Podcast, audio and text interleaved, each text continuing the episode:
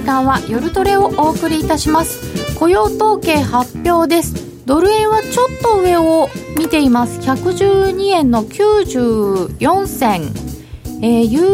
ーロドルで1.1425近辺となっております。ちょっとドル高雇用統計の夜でございますがさて雇用統計どうでしょうか？まだ足元出てきてないですよ私のところは、うん、なんで遅いよ。113円トライしながらこうじわじわしてる感じが気持ち悪いですね。ねえぐじぐじしてるよね。私が見てる今の CNBC リアルタイムで25万人プラスですね。おおそれは予想を上回りましたね。はい。113そうえー、にしてはってことは貿易収支がなんか。えっ、ー、と民間部部門雇用者数が24.6あえっ、ー、とそうじゃなくて非農業部門雇用者数が25万人、はい、えー、労働参加率62.9%平均時給が前月比では0.2%と予想通りですね。前年比でどうですか？前年比であ3.1ですね。あ3%のせになりましたね。そうですね、えー、失業率は3.7%で前回と変わらずということになりました。ということはノンファンペイロール非農業部門雇用者数は予想よりよくそして失業率は予想通り平均時給も予想通り高い伸び。で112円99銭までだ。3円乗せずぐらい。うんこれ上なんかこのままだったら上って言っていいのか微妙なところですかね。微妙なところですよね。始まりが112円80銭でしょ。さて10分後はどうなるんでしょうか。なんとなく温厚な結果にも見えますが。さていかがなものでございましょうか、えー、夜トレ雇用統計の夜皆さんと一緒にお送りしてまいりたいと思います。今日の担当は加納内彩子です。今日も夜トレは FX 投資家を応援していきますよえー、皆様どうぞ YouTube のチャットの方でご意見ご質問などなどお寄せください。随時取り上げてお答えしていきます。みんなと一緒にトレード戦略を練りましょう。それでは今夜も夜トレ進めてまいりましょう。この番組は真面目に FX、FX プライム by GMO の提供でお送りいたします。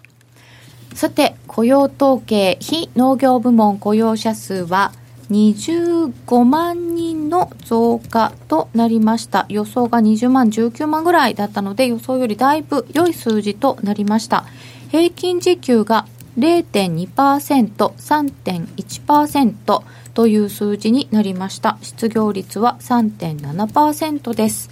えー、この3%のせというのが結構歴史的なことで2009年4月以来9年半ぶりの3%のせということになるんだそうですでもまあなんかこのさっきも伺ったんですけど雇用統計自体もちょっとそのハリケーンとかの影響が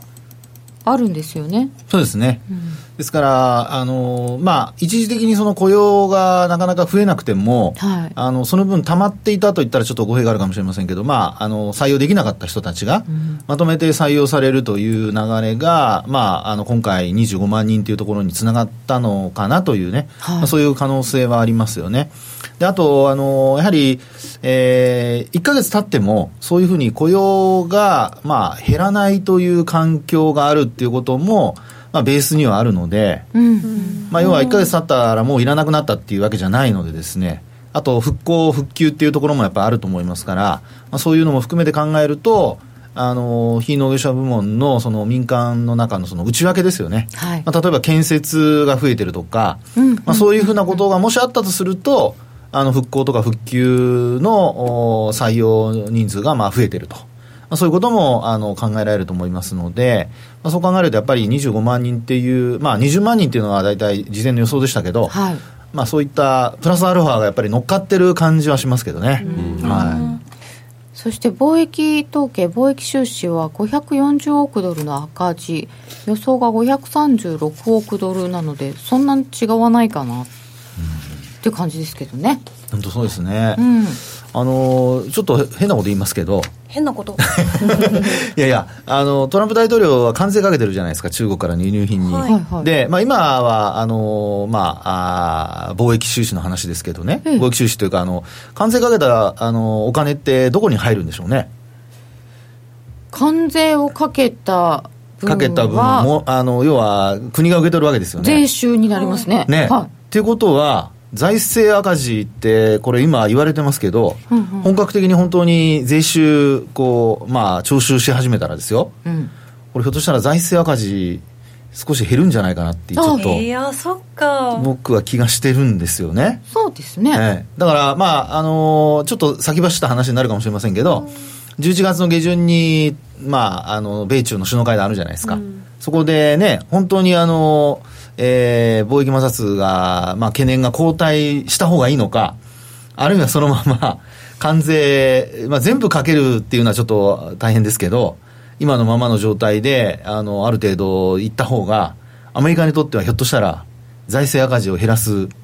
一つの材料になるんじゃないかななんて思ったりするんですよね。なりますかね。わかんないですけどね。国内の減税とトレードオフにならないんですか？あの、だから金額がどうかですよね。うんえー、今はその大体輸入している額の半分ぐらいっていう話ですから、まあ、そこに、あのまた乗っかるとすればですよ、あるいは乗っからなくても時間がけ、まあ、長く続くとなると、その分税収入ってくるんで、そうですね、だそこがあの今のその、ね、あの話のようにトレードオフになってゼロになるんであれば、あるいはマイナスになるようであれば、これはあまり意味ないんですけど、ただそれでも税収が入ってくるっていうのと、入ってこないで出すだけっていうのとは、これまたアメリカの財政赤字の面で違ってきますよね。プラマイゼロになってもトランプさんの勝ちっていう感じはしますよね。そうなんですよ。だから僕は昔から僕は別にトランプ大統領好きとか嫌いじゃないんですけど、はい、トランプ大統領のやってること言ってることは本当にアメリカファーストというか。アメリカにはプラスかなと。アメリカファーストなんか周りから絞り取る感じ危害は感じますよね。まあトランプ大統領の頭からするとこれまで絞り取られたから取り返すっていうそういう逆にその中国側からかけられる関税とかで企業業績が悪化していって税収が減るみたいなそこがね、あの要は企業としての考え方なのか、うん、あるいは国として考えるかっていうところで、うん、まあ、トランプ大統領はですから、今のところは、まあ、選挙も来週だし、一応、そういうふうなことを考えているのではないかなという、すみません、それが結果的に僕はあのドルの強さにつながっていくのかなという。そういう話がしたかっただけなんですけどドルの強さに。減税分を関税で取り返すトランプか しかし小動きだな。ジブリが邪魔してるのか、非農業部門雇用者数全回値が微妙に13.4から11.8え？に下方修正されてるんです、ね、下方修正ですね、へえ前回もあんまり良くないと思ったら前月は下方修正です。これでもアメリカの貿易収支のところも内訳が本当は中国どう？とか知りたいんですよね。まだ分かんないですかね、ね、でダウ先がくくっと上がってキュッて下がって0.7%高ぐらい。うん。でも高いんですよ。そうですね、まあ、0.7%っていうと大体200ドル前後ぐらいプラスですからね。うん。180ぐらいかな、はい、180ぐらいですよね。はい。結構プラスではありますよねそれからあと10年債の利回りが私が見てるやつですと3.174%まで上がってますね。あは、うん、これも前日は3.16%台だったので、まあ、そこからすると意外と上がってるなっていうそういう印象でしょうかね。これやっぱり昼間にもエネルギー使っちゃったんですか？あ、ね、でもユーロドルが落ちてきてるな。ユーロドルですと1.1418ぐらいなのでえー、6時ぐらいの段階よりもちょっと下まで行きました。ドル円113円ちょっと触ったぐらい。これななんか3円って特にないですよね。えー、っと、節的にはないんですけど、うん、まあ、あの、31日につけた、10月の31日ですね、はい、まあ、そこで113円の38銭がなんか、私が見てるところではつけてたんですよね。はいでやっぱり113円超えてからあの定着できてないっていうところが、うん、まあ、ひょっとすると113円乗せるとあのコアゴはやっぱり利確するっていうそういう動きにつながってるのかもしれないですけどねさて、10分後となりました。お113円飛び2銭。112円80銭からですから、20銭しか動いてない。これは横じゃないですか。横横にしときますか。ゆきなちゃんじゃないですか？一人勝ちのやつですね。ありがとうございます。ねこの予想はいつも私調子いいんですよね。これだけそうかもしれない。えー、なんかでもここから伸びそうな感じもありますかね。ユーロドル1.14に大きなあの、うん、あのオプションオーダーがあるんで。出たオプション。多分そこ絡みでどうなからによってドル円ガガッといくかどうかじゃないですかね。止められる。多分14割れてくるとドドドドっていくかもしれないですよね。なんか大きなオプションって響きがちょっと夢ありますよね。それに引っかかってどうなんでしょうかというところですが、えー、ユーロドルはなんかこう最近こっちが先導してドル円引っ張られちゃうのかなっていう感じもありますよね、うん、ユーロドルとか他のものが動いてで結局ドル円は動けませんみたいな感じがいたしますがこの辺も含めて最近の相場の動きなどから伺ってまいりたいと思います。さて、えー、今日はまずは小杉さんがいろんな資料を作ってきてくださったので最近の勝ち組さんの様子などを伺っていきたいと思うんですけれども、まあ、それは知りたい最近というか今週水曜日ちょっとあの一人であのオンラインセミナーを久しぶりにやりまして、でえっ、ー、と8910と,、えーと、勝ち組 FX トレーダーのセミナーを3回やらせてもらって、そのまとめとまとめ。いうことで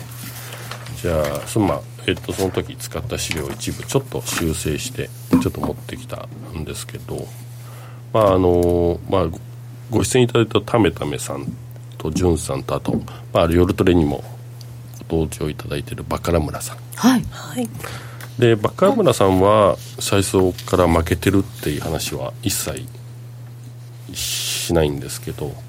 じゅんさんとためためさんは最初何年間はずっと負け続けて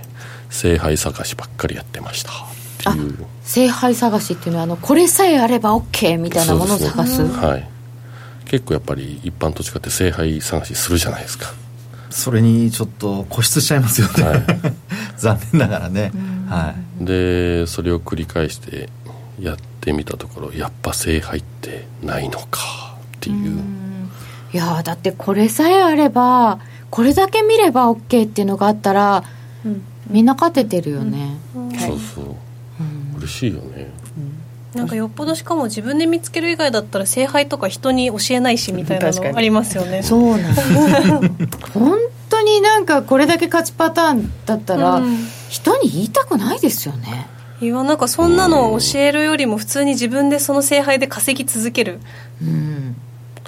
気もするなんか本当勝ってる人にちょっとあの、セミナーをちょやってくれてやり方を資料に落とし込んでちょっとやってくれっていう話を、まあ、全然違うトレーダーの方にしたら、はい、じゃあ2000万円くださいとりあえず。2000万円。すいません回数出せませんっていう。2000万円？とりあえず2000万円。へえ権利みたいになっちゃっ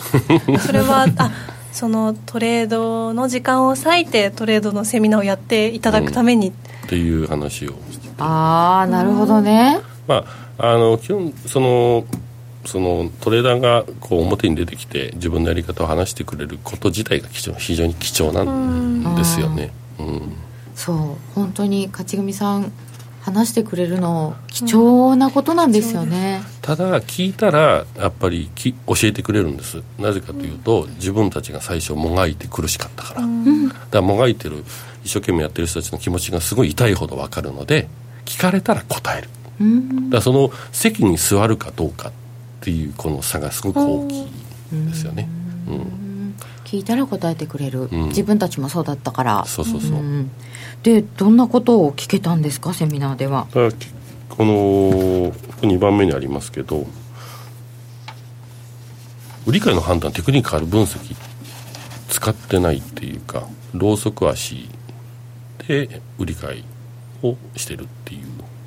そのお三方とも？うんバカラさんもそうでバカラさんもあのテクニカルアナリスト福永さんと同じテクニカルアナリストで、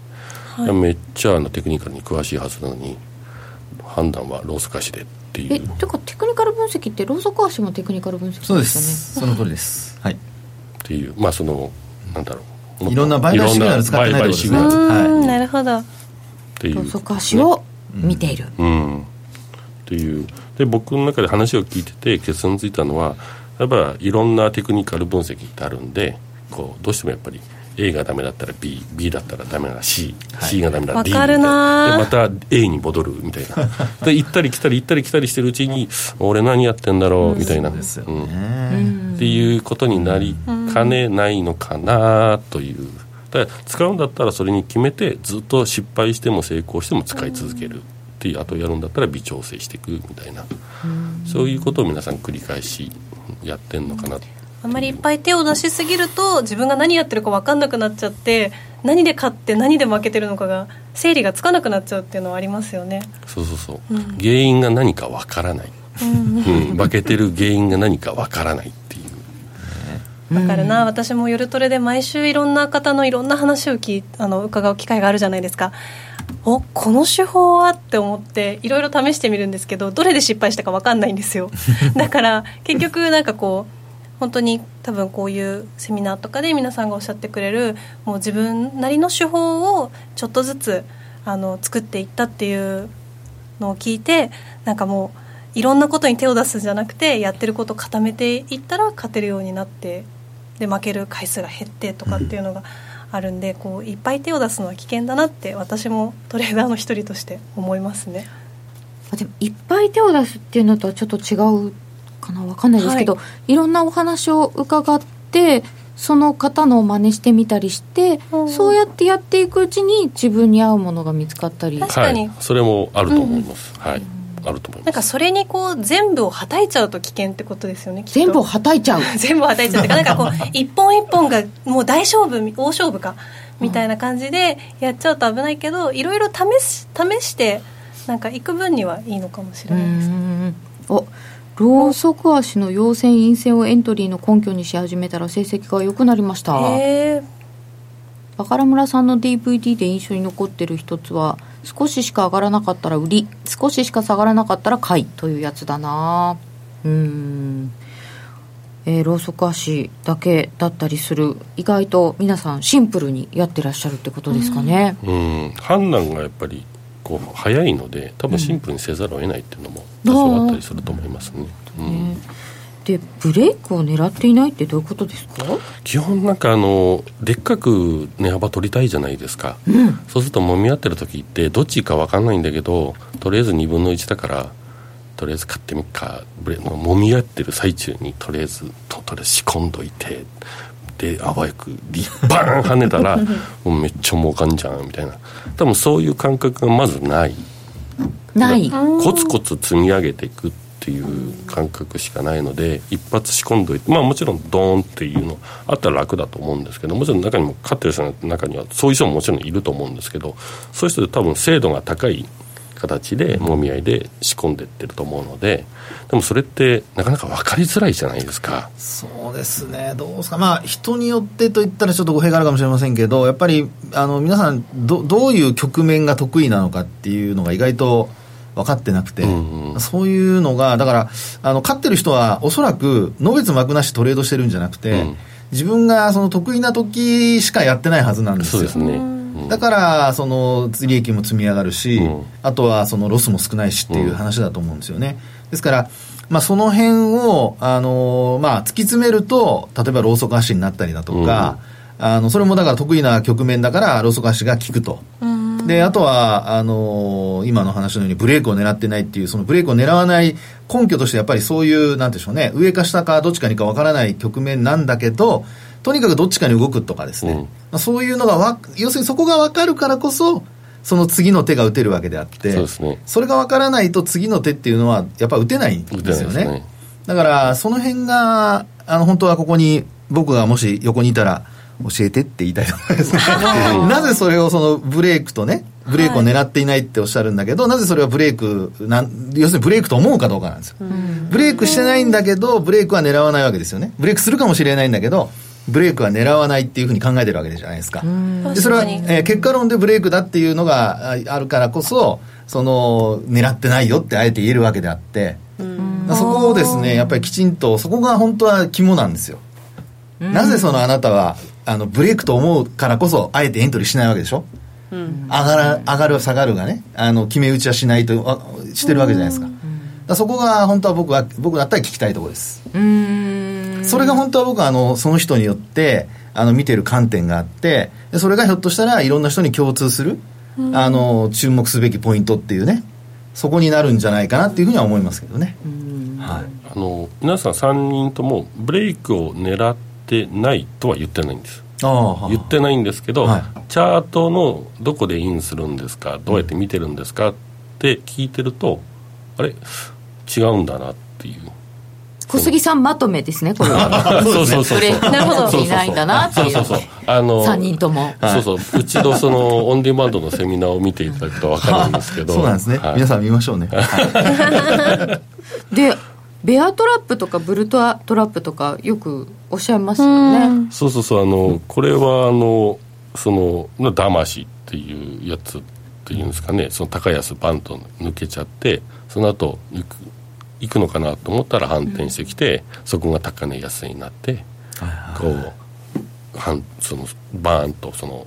相場が反転強く動いていくっていう今日最近そういうのが多いですもんねドル円だとね。ああ、うん、多いですよね、まあ、ユーロドルもたまにねひげでバーンと上がったり下がったりしてキュッと上がってきたり下がってきたりすることありますけどね、ね、確かにね、うん。まあ、為替はやっぱ株と違うとこはそこですかね。あそうですか、えー、株は意外とその、えー、落ちるのに結構時間がかかるんですよ。うんうん、あのそれだけなんでしょう。あの板があるから。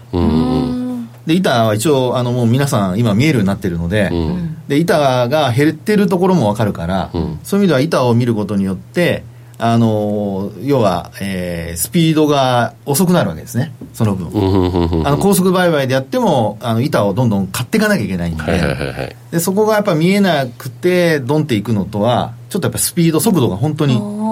全然違うんですね。ですから、瞬間、板がパンと消えたらみんなパッと気が付くから、うん、そこであのもう、例えばポジション逆に持つとか、いろんなことが考えられるんですけど、やっぱ為替の場合って、その板が見えない分、まあ、あのディーラーさんは見えてると思うんですけど あの通常一般的には見えないんでですね、うん、そこが結構やっぱり厄介はやっぱりですよね。あそうなんですね、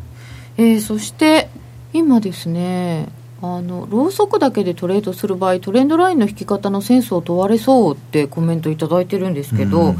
実はトレンドラインのお話が勝ち組トレーダーさんからはなかったんですか？そうどっかでトレンドラインを引く話が出てくるのかなと思ったら、うん、トレンドラインの話が全く出てこなくて。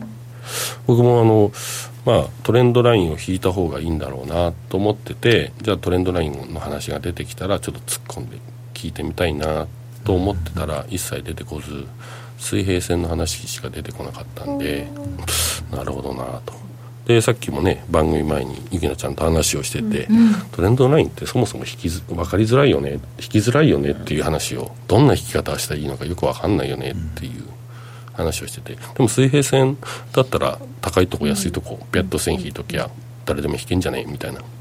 のですみません。水平線も。またちょっと癖があります。癖があるというか実はこれもトレンドラインです。あこれもトレンドラインっていうんですか？水平線だけがトレンドラインと呼ばないんじゃなくて全部線はトレンドラインです、あそうなんです、ね、なので知らず知らずに皆さんトレンドラインを使ってます。使ってるんです、そういうことなんですね、はい、そういうことです。さすが。はい。でも本当前回高値とか前の安値とかってそうですそうですす。ごい気にするので別に線を引かなくても、はい、把握してるって、うん、うん、気にしますよねやっぱりね、うん、なんか水平線をあのそれこそどの足で見てどこに置くかみたいのも結構人によってバラバラじゃないですか、うん、そうそう。それもさっきね話をしていて、大体、そもそも何足を使うのか、うん。うん、それはあの人それぞれ。になっちゃいますでしょ、うん。うん、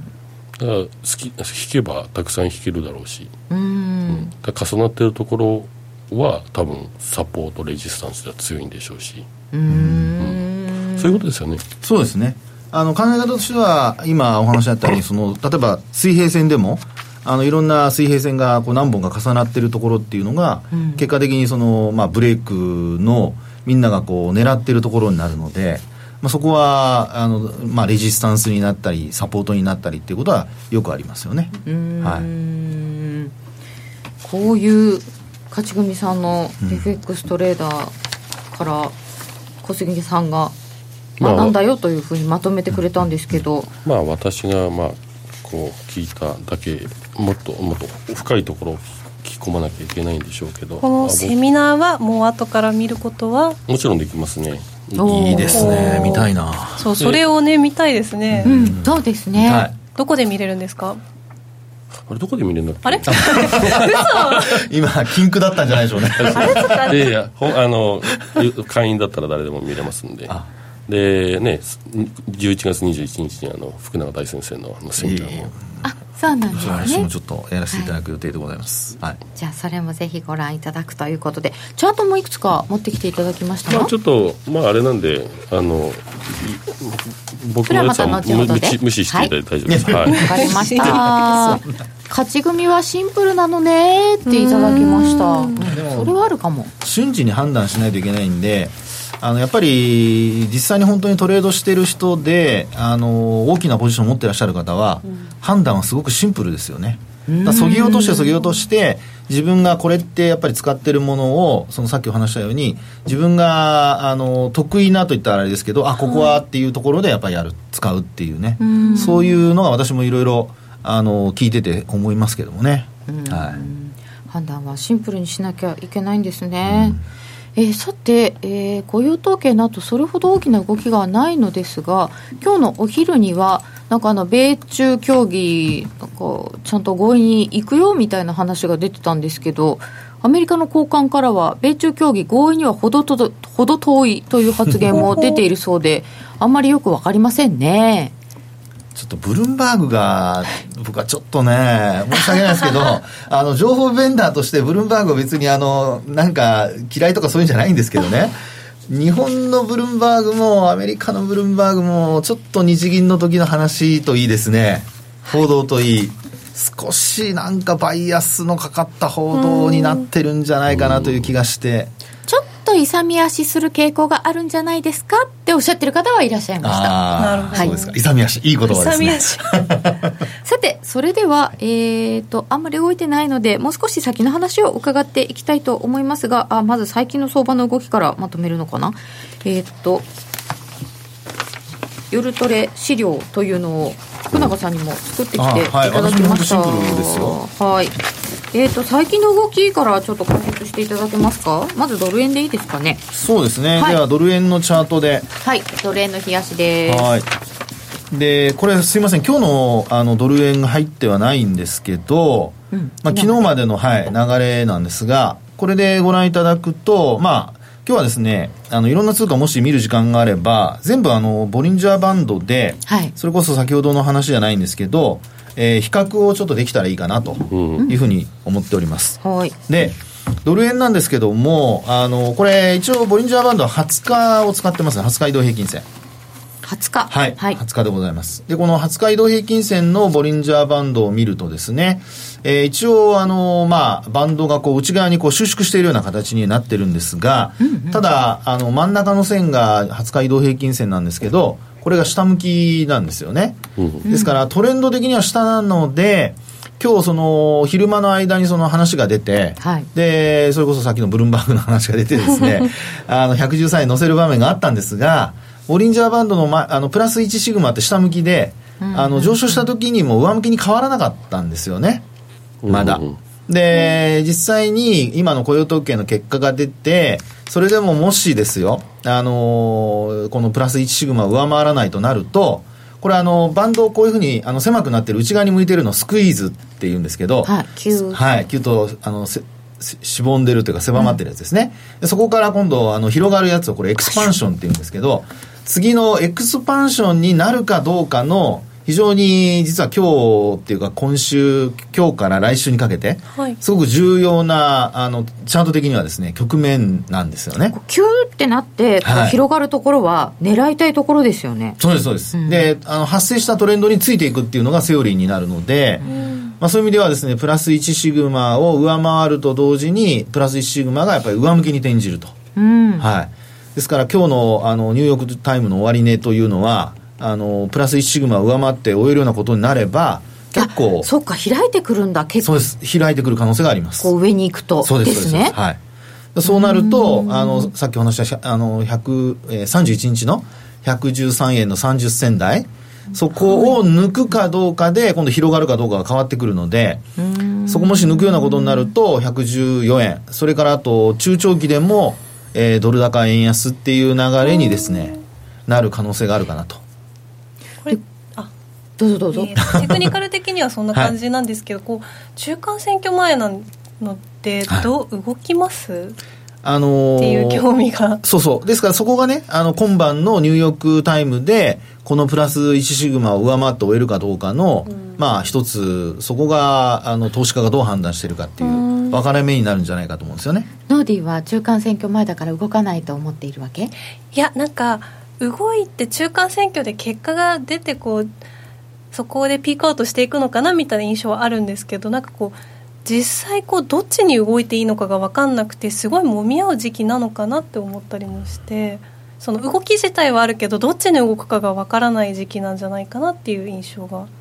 あるんですけどどうなんですかね？あの、はい。はい、根本的なことなんですけどそういう中間選挙とか、はい、こう分かんないじゃないですか。どっちに何が出るのか、はいはい、トランプさんが突然何言うかとか分かんないじゃないですか。ですそれを分かるわけはないけれどもテクニカルって、はい、そういういろんなことを織り込んでいきつつでできてるよねこの線っていう前提ですよね、そうですそうです前提です。うん、前提です。だからよく言われるんですよ。突然つぶやいたりするのが分かるわけないからテクニカル使えないじゃん、うん、そうそういうこと分かる人がいたら教えてほしいわって聞かれるんですよ。えどうどうなのかなそこって。ここがですねすごく重要なのはあのトレンドに例えばですけどあの今のそのボリンジャーバンドのね向きが外側に変わるとか、うんあるあるいはその今、えっと、下の方にモメンタムってあったんですけど、はいはい、そのモメンタムが今見る限りはこれゼロラインよりも上なんですよね。あ上ですね、えー、でゼロラインっていうのはこれがあの上昇と下落の勢いの判断の分かれ目なんですよ、で本当にみんなが分からない状態なんだとすれば、ゼロライン近辺で、あのー、まあ、上下するとか、そういうふうになってもおかしくないんですよね。ところが一応上向きにちょっとなってきているっていう流れを見ると、えー、投資家のその全員じゃないと思いますけど一部がですね、あのー、まあ結果分かりませんよ。分かりませんけど、そういうふうな、あのー、要はドル高の動きを少しこう織り込んできているのではないかと。これがもしその今晩のニューヨークもそうですけど来週に入って、えー、モメンタムがもっと上に上がるようなことになってくるとあの、意外や意外で、だからそこで待ってた人たちが、なんかそこについていかなきゃっていう、わーっという、あの、動きに変わってくる可能性はありますよね。ですから、今の鹿野さんの話からすると、どこにその変化の最初のポイントがあるかっていうと、はい、私なんか見るのには、あの、これまで、えー、ゼロラインを下回っていたモメンタムが、ゼロラインを上回ってるとか、うん。上回り始めたところからもうすでに投資家のその、まあ、モメンタムっていうのはその上昇とか下落の勢いを教えてくれるので、その下落の勢いじゃなくて、今度は上昇の勢いに変わってきたっていうところから、もうすでに何かしらの、うん、あの、はい、別にその、予知能力がある人たちが取引してるわけじゃなくてですね、その判断としてこういうふうに傾いている可能性があるんじゃないかと。僕はそういうふうなところから、あの、判断するようにしてますね。はい。まあ、そして逆にそっちの方向にちょっと市場が読んでるよねっていうところで思いっきり逆の結果出るとまたドンって変わっちゃうんですよね、はい、そうそういうことですそういうことです。その通りです。ということで現在のところはちょっと上を見ているのかな。バンド広がるとまた値幅が出るかなというところです、はい、が、えー、これがもうちょっと長い目で見るとどうなってるんですか、はいでこれあの長期のですねあの月足のドル円なんですけど、これを見るとですねあの、よく言うその抵抗体ですね、雲って呼ばれてるところありますが、まあ、これを抜けてきているっていうのがまず今現状ですね。で、あと見てほしいのは、これだけじゃなくて、地高スパンっていうのが26か月前にあるんですけど、はい、この地高スパンも、あの、もうすぐ、っていうか今の状況だとローソク足の上にあるんですよね。うん、で、ちょうどあの、地高スパンがあるところっていうのは、チャート上ですと118円の66銭のところなんですよ。はあ、あの、ヒゲのところで118円66、えー、銭っていうのがあるところがありますけど、うん、そこが、あの、えー、その2本前のところに今ドル円があるんですよね。ですからこれをですね、このまま、まあ変な話、えー、さっき私がお話したような、はい、あの、冷やしでの加速がもし仮に起こったとすると、うんうん、一気に118円っていうのもですね、可能性があると。で、これはですね、実はもう何年も前なんですけど、はい、これちょうどあの、99円台つけたとこあるじゃないですか。ね ?99 円？はい。もうだいぶ前の話です。これはあの2016年？あはいはいはい。ブレグジットのところですよね。はい、でこの時にですね、あの、ドル円その後、まあ揉み合ったんですが、その後私、その地高スパンが、ローソク足にこれからぶち当たって、うんちょうどいいとこなんで今消さないでくださいその、地高スパンがローソク足に沿って上昇したんですよ。はいはい、これ、彼女さんとお話をさせていただいて、彼女さんも後からね、あの、ああいうふうになりましたねっていうね、お話ししてくださったんですけど、ここのですね、地高スパンが、あの、ローソク足に沿って、どんどんどんって上昇していって、118円に乗っかったんですよ。だってこんなに急なんですよ。まさかここに沿っていくと思わないじゃないですか。ね。でも行ったんですよね、このそうなんです。ですからそういうふうに、ね、あの、要は、あの、予測することが、まあ一応こういうふうになる可能性があるっていうことは言えたわけですよね。うん、なので今回もそう考えると、あの、118円の2本前のところに、まあ3本前ですか、厳密に言うと、地高スパンがあるので、ここからもし、あの、今お話しているような形で乗っかっていくとですよ、一気に118円ぐらいまでドル円上がっていく可能性っていうのは、これはあの、可能性としてですよ。うん、捨てちゃダメだってことです。あ捨てちゃダメだ。だからここを地高スパンが、はい、あのローソク足ぶち抜いて下に行っちゃうとこのまま下反っていくわけですよね。そうですね。あるいは横にねあのそのまま抜けていく可能性もありますけどもでもそうなると円高に触れる可能性があるとで一方で今お話しているように上に上がっていくってなると118円の可能性もあると、うん、なんていうふうに、まあ、あの考えることもできるかなということで今回ちょっとお持ちしましたけど。いろんな可能性を考えつつ、はい、こういう月足の動きがある前提で、はい、日足はこうちょっと勢いが出てきてるかなっていうと重ねて考えるんですね。そういうことですそうです。なるほど。さすが鹿野さんこれお仮に落ちてった場合っていうのは落ちてった場合はあの抵抗体の、まあ、雲の上限のところですよね、まあ、それが一応あの、まあ、下値目処という形にはなるかと思います、で同じくその地高スパンもその下見るとちゃんとあの転換線がその下にあるんですよね。なので同じぐらいのところがですねあの資料でいうと緑の線なんですけど地高スパンの下ですよ、はい、そのあたりにあのちょうど落ちてくるところになるので、本当うまくできてるんですねこのあの一目これでも一目均衡表で見たところのこうなんかリスクリワード的な話でいうと上に行った時の方が幅は広いっていうこと？そうそうそうそうそういうことです。はあ。わかりませんけどね。わかんないですよね。どっちが確率としては高そうだっていうのはわかるんですか？確率としてはねこれはわからないですね。これはやっぱボリンジャーバンドの方ですよ。これは標準偏差から作られているのででそう考えるとあのに、えー、20日移動平均線の上にも、上に株価があるってこと、あ価格があるってことを考えると、それはやっぱり上の方の可能性の方が高いってことです。うん、20日線よりも下にあれば、下の方が可能性は高いと。まあ、そこであのそれこそ中間選挙がどう出るんだろうみたいなファンダを考えつつ、両方ねすり合わせながらい。くんでしょうね、はい、難しいけど。多分そこが面白いんだと思ってるんですけど、ね、あの連想ゲームですか。連想ゲームですね、はい、あ株はよく言いますけどね。為替もそうですかね、ね、為替もやっぱりこうなったらこうなるっていうまあテクニカル的な連想ゲームですかね、うん、はい、チャートの位置を見ながらということになるでしょうかね、はいえー、その後はユーロについてもまた伺ってまいります。ではここでお知らせです約定力で選ぶなら FX プライム by GMO レートが大きく滑って負けてしまったシステムダウンで決済できず損失が出た、などのご経験がある方は、ぜひ FX プライム by GMO のご利用を検討してください。FX プライム by GMO では数多くの勝ち組トレーダーが認める約定力と強靭な FX サーバーで安心してお取引いただけます。現在 FX プライム by GMO のホームページでは勝ち組トレーダーのインタビュー記事を公開中。勝ち組たちの取引手法を学びたいという方は、ぜひ真面目に FX で検索を。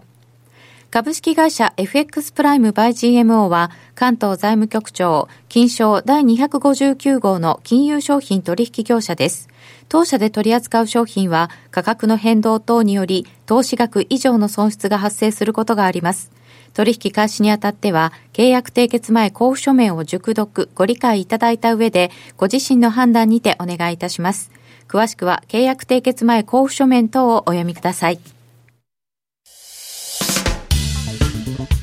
お聞きの放送は、ラジオ日経です。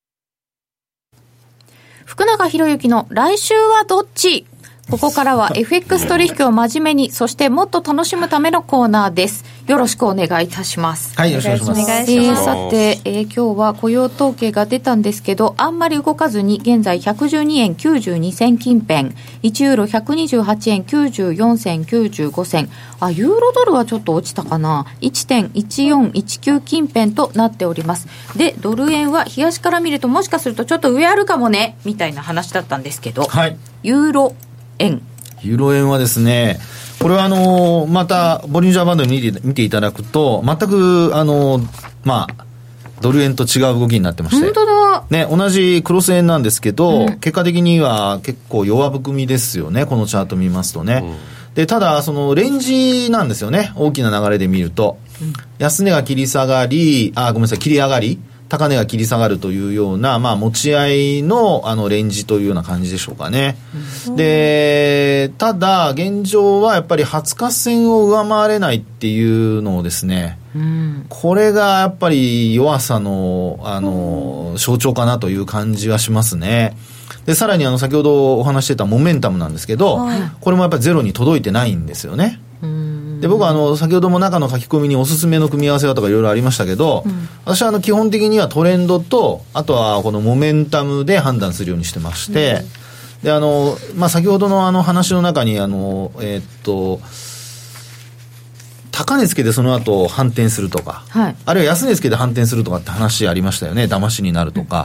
そこは私は結構モメンタムを使ってみるようにしてまして、で意外とあのモメンタム使うとですねそういうのがまあこれはあの私の見方かもしれませんけどあのすごくはっきりよくわかるんですよね。ええ。で、今回もこの下髭のところを見ていただくと分かりますけど、モメンタムって右肩上がりずっと続いてますよね。5本前のところですか？はい。5本前のところ。これ、冷やしですからね、はい、これね。で、その時にズドンと落ちたんだけど、モメンタムそのものは、あの、価格は安値更新してるんだけど、モメンタムそのものはその直近の低い水準下回ってないじゃないですか。あ、そうですね。ええ。で、こういう時に、あの、下げなくなって戻し始めたら、はい、これもショートしてる人は買い戻さないと、要は、要は下落の勢いが弱まってるってことなんですよ。モメンタム、勢い。勢いが。下向きなんだけど下落の勢いが弱まってるんだから、まあ、そろそろ買い戻さなきゃだめだねっていうそういう、まあ、要は根拠のある買い戻しの判断につながるっていうことなんですよ。ローソク足だけ見てるとただ下がってるみたいなんですけど、はい、実は勢いはちょっと弱まってる、弱まってる。これあのーだ割とモメンタムを福永さんよく使ってらっしゃいますけど、ね、さっきのあの小杉さんのあの勝ち組さんたちのやつ、マック D 使ってるとおっしゃってましたね。マック D をあのみんながみんなじゃないんですけど、ええ、マック D を見てる人ローソク足が多いってことだったけど。マック D は使ってる。バカラさんはマック D で他あのタメタメさんジュンさんはあの言ってなかったんですけど他の人が、マック D はちょっと使いやすいかなっていうふうに、いやもう本当好きなものを使って私いいと思うんですけどね。で MacD って実はモメンタムと結構似ているので、うんうん、あのえっ、ー、と MacD はですね上限下限がないんですよ、あの通常 RSI とかだと0から100までって上限下限があるんですけど、はい、MacD はあの上限下限ないんですね。無限大なんですよ。下もマイナスも。モメンタも同じなんですよ。上限下限がないんです。どこまでも行っちゃうんですかそうなんそうなんそうです、ですからそういう意味であの、まあ、売られすぎ買われすぎっていう時のトレンドが発生した時には MacD も、モメンタムも強いんですよ。RSI っていうのはもう買われすぎがずっと出てきちゃったりとかしちゃうので。確かに。高原になりますよね。そうそう高原になっちゃう。そこの違いがあるんですよねダイバージェンスを見てるわけですか？そうそうそういうことですダイバージェンスを見てるってことです。逆光現象ですよね。後付けになる場合多くないですか？っていただいてるんですけど後付けってどういうことかな？後付けっていうのは遅れるですか？ね？遅れるそうですね。まああのそのためにあのよくフィフィッティングって言いますけどね、うん、あの微調整することを私はお勧めしてますけど。まあ、ちなみにあのドル円でさっき見ていただいたのは、あのあるいはユーロ円もそうなんですけど、うん、一応、為替の場合でも私は10日？の,、あの単純あの移動平均ですね。で、あとは、あのー、そのモメンタムの今度3日の移動平均線というのを使ってますけどね。それがシグナルっていう形になってます。はい。これやっぱりいろいろこうやってこうフィッティングしていくってことですかね。で、私 MacD 見てるときは、はい、あのー、通常の MacD のあのデフォルトな期間あるじゃないですか。はい、あれを半分にして見てます。あのデートレとかでこう値動きを見たりするときには、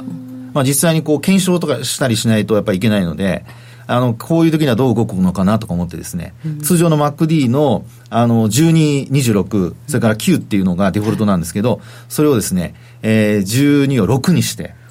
24を12にして、9を5にするんですよ。そうするとね、あの、本当に、あの、値動きとほぼ同じ。今度一回どっかであの検証ちゃんと終わったらお話したいなと思ってるんですけど。それもぜひ。楽しみな 結構ね本当に売買タイミングうまくいきますよ。とユーロ円はここはちょっと買い戻しのターンに入っているってことですかね、はい、えー、そうですね、今のところは、ただこれ、20日線やっぱり超えられないと、あのあとゼロラインも超えていかないと、結果的にはあの今の話のように買い戻しが騙しになっちゃう可能性があるので、そこをやっぱり、買い戻しは買い戻しなんですけど、そこからもう一回ショートのポジションを作るのかどうかの、はい、あの、判断というのがこれから必要になってきますから、まあ、そこは問題かなっていうところにはなりますね。そっか、買い戻しは買い戻しですもんね。上をこう試すわけではないんですね。そうですね。はい。レンジだと思って、こう、舐めてた人たちがまだ投げてないところでもありますもんね。まあそうですよね。この辺りはね。来てないのか。うん今のユーロ円でした、はい、そして持ってきていただいたのがポンドですね。はい。これ順番にやっていいですか？他あの他に皆さん好きな通貨があれば他の通貨もありますよ。でも夜トレはねポンド大好き夜トレ。はじゃないよ。夜トレの私とユキナがポンド大好きっていうだけです、ね、ポンドガール。あポンドガールか。そうか。そうですね。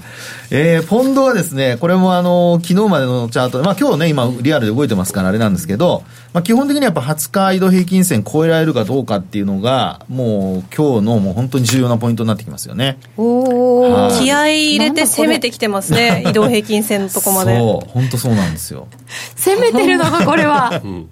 いや本当結構攻めてると思いますね。なんかまあポンドだから23円はっていうの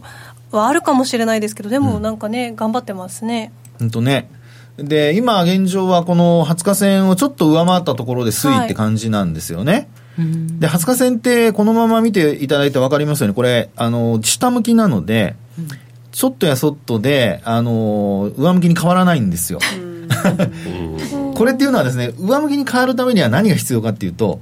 値幅が大きく上に行くか、あるいは時間をかけて、入れ替わっていくのか、はい、20日前って149円ぐらいですもんね。ね。だから高いものがずっと残ってるんですよ。ああ、そっか。だそこと入れ替わらなきゃいけないんで、まあ、ポンドも、まあ、もちろんね、あの、20日線上回っていれば、いずれこう上向きな、横向きから上向きに変わっていくんですけど、まあ、そういうところをエントリーのタイミングにした方が、ロングを狙っている人はいいんじゃないかなっていうふうには思いますけどね。うん。でもこれ、急な戻しだったじゃないですか、はい、それこそモメンタムは強いのかと思ったら、これゼロなんです、ね、そうです。ゼロちょっと超えたところなんです。ようやく。ようやく。なるほど。ですからこういうのがですねさっきの反転につながる可能性があるってことなんですよ。まだ。まだってことなんです様子見。様子見。ただ遅れちゃうと嫌じゃないですか。なのでこういう時に全力で買うんじゃなくて半分ないしは3分の1ぐらいのいわゆるポジションでですねちょっと買っとくと。で上に行き始めたら買い乗せするとかそういうポジションの作り方をするにもあの私はゼロラインっていうのをうまく活用するといいかなと思いますけどね。時間足を短くしたらっていただいてますけど、はい、こういう場合に、まあ、4時間とか1時間とかに落としていくと、はい、どうですか？あのそれも同じ考え方で全然大丈夫です。ただ長い時間の方があの過去の経験則で見るとやっぱりあの時間っていうかあのトレンドをやっぱり支配してるんですよね。ああそうですね、やっぱ月足が弱いと日足で上がってても結果的に落ちてきたりとか、というのがあの結構よくあるのであのそういう意味ではですねあの時間足を見るんであれば、まあ、少なくとも日足をベースに考えるっていうのがあの私はいいかなとは思いますけどね。長い足から短い足にどんどん切り下げていって。その方があの怪我は少なくて済むと思います。はい、はい、大事ポンドはね動くと大きいですからね、はい、そうですねそれこそブレグジットがどうなるんだか分かんないし。分かんないですね。さて5ドルだ。これがねまたねちょっと本当にいろんな通貨こうクロスレートでクロス円でやってみると、はい、形が全然違うでしょ。少しずつ違ってくるんですよ、うんうんうん。このね、5ドル円見ていただくと、今度はボリンジャーバンドがスクイーズしてて、そのプラス2シグマも上回っちゃってるんですよね。あれ？上回ってますね。時点で。あれ？なんかダメダメ。ね、応援ダも急上昇でしょ？ですから意外と、その、これまでダメダメ通貨だったポン、うん、あの、5ドルが、意外や意外直近になってから、うん、なんかいきなり先頭に出てきたみたいな。いやすごい勢いですね。そう人気のね筆頭になってきたって感じなんですよ。絶好調。そう。だからこの5ドルはですね今も実はこの81円の90銭台まであ30銭台か今そうですね、え81円の3637ぐらい。ですね。はい。で高値は90銭台ぐらいまで今日昼間動いたんであったんですよね。はい。81円の93銭ぐらい。そうですね。ですからそこを考えると、まあ今ちょっと押してますけど、うん、このままプラス2シグマの上であの終えるようであれば、まあきっかけ次第ですと本当にあのエクスパンションになって上にドーンっていっちゃう可能性は、まあこの今まで見た通貨の中で一番強いのはあの5ドル。面白い。ってことになります。なんかこここのところもずっと金利を動かすことはないし、うん、中国がなんか心配だし、ね、心配だし。はい。大したことないやと思っていたのに。へえこんなことが起きてましたよ、ね、起きてますね。えじゃあもしかして来週あたり取り組むとしたら、はい、5ドルが面白いかもしれませんか？その通りです。あのまあトランプ大統領が何も言わなければね。やっぱり中国とはもう握手しないとかって言ったら それはまずいですよ。そうですよね。でそれの証明になるのは実はこの次のニュージーランドドル。ははこれねやっぱり同じ地域の通貨って本当に同じように触れるので、本当面白いですね。これも同じですねなんかニュージーランドドルっていうとこうリスクオンリスクオフで動いてたみたいな、イメージがあったんですけど。そうですよね、うん、ところが実際には5ドルよりももうちょっと形が良くなってるっていうパターンですよね。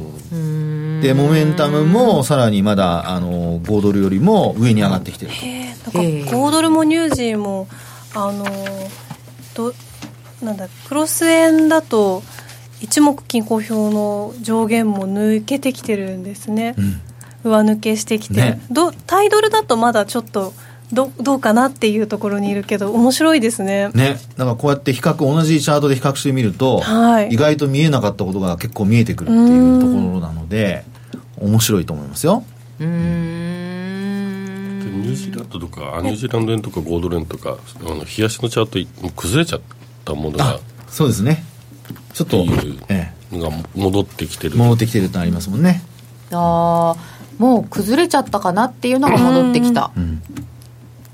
なんかもっともっといきそうな感じで売り込まれそうだったのがバンと反転してきて勢いがついてきて下に触れなくて上に戻してるっていうそういうあの感じはありますよね、えー、こうなんか同じ並べると普段注目してなかった銘柄も気にできるからいいですね、うん、ね。あの簡単にできるから皆さん、あのされるといいと思いますよ。そうですね。はい、うんそれこそなんか水平線とか いっぱい引くとニュージーランドドルなんてあの8月のところの高値を 9月に超えて、はい、今日また超えてきたんですよね。これまでずっと超えなかったですよね。ね、うん、あ面白いですね。ね。ちょっと変な動きが出てきました。変な変わった。変わった変わった。変なっつっちゃいけませんね。えー、そして、はい、えー、まだちょっとゲンとかも聞きたかったんですが時間がなくなってまいりました、ねはい、ここで一旦お知らせです。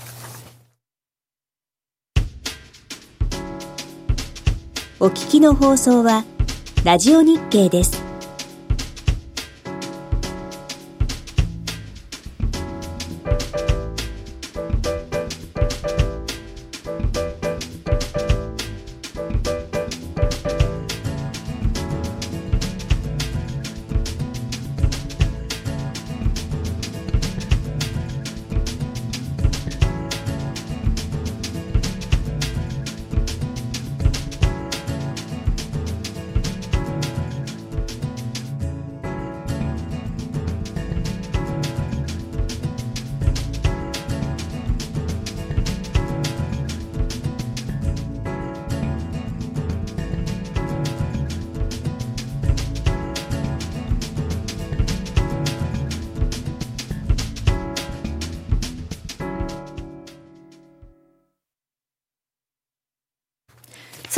用統計はあまり大きな動きはありませんでした。ドル円は結局112円95銭近辺、1ユーロ128円86銭87銭、ユーロドルは1.1409近辺となっています。ユーロドルはちょっと落ちてるっていう感じですね。あんまりこう、ドル円とユーロドルとかユーロ円とか、こう、整合性ないような気もしないでもないけどそんなことはないのかな、